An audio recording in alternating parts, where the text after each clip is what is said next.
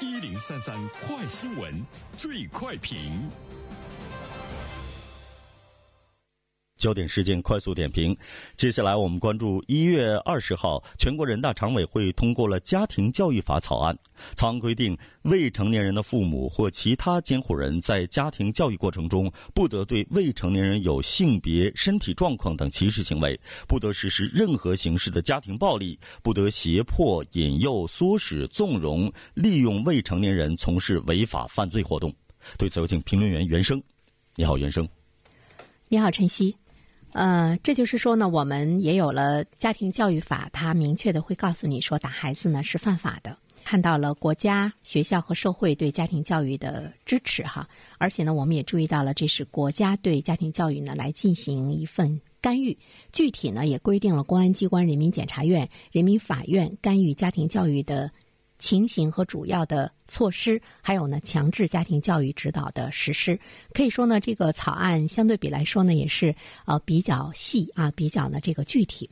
呃，我们都知道，世界上已经有超过五十三个国家禁止体罚。就是说，打孩子呢是这个犯法的。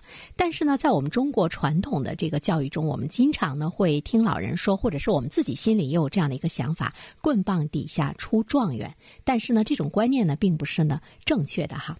呃，因为我们的家庭教育对每一个人、每一个家庭，甚至于对社会呢都有非常重要的意义啊。它是我们人生的最初的学校。如果呢你对孩子是暴力的话，那么这个孩子传递给社会更多的呢也是暴力。所以说。那我们也看到，对于这一部分法律来说呢，我们也提到了说，它呢是对社会、对国家来说是一项福祉。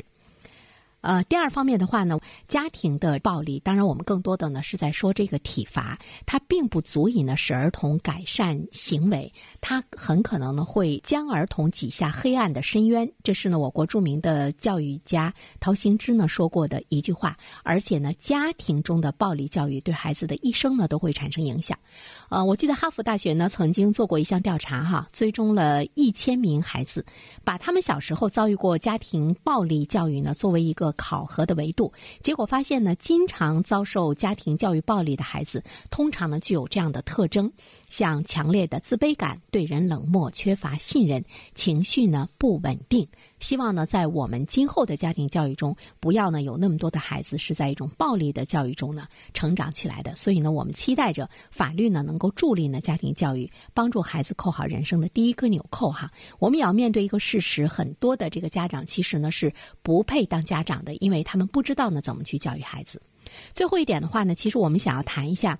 所谓的家庭教育的这种暴力，我们从这部法律中，可能我们更多感觉到的是一种呢，这个打孩子是犯法的哈，是呃这样的暴力。其实，在现实生活中，谈话的方式还有语言也呢是这个暴力。也许呢，有很多的家长说我从来不打孩子，但是呢，你在和他的这个交流的过程中，包括呢你的这种讽刺、嘲讽、侮辱和贬低，对于孩子来说呢，都是呢这个暴力哈。它相对比肢体暴力来说，这种暴力带来的伤害呢。更隐秘，也更难消除，甚至于呢会更影响孩子们的一生。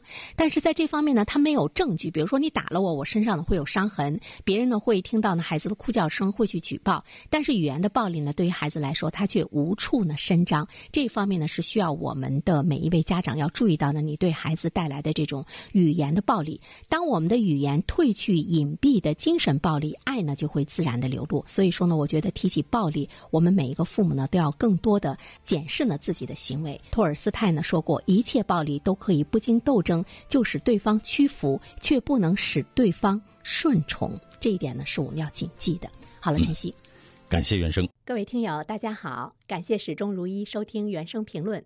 不知道你是否听过原声读书？最近呢上线了一本书《终身成长》，非常期待着你可以听到它。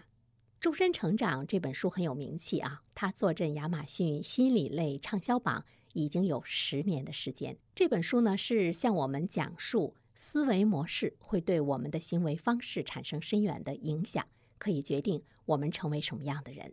它颠覆了传统成功学的观念。您可以搜索原声解读终身成长，就可以听到喽。谢谢你。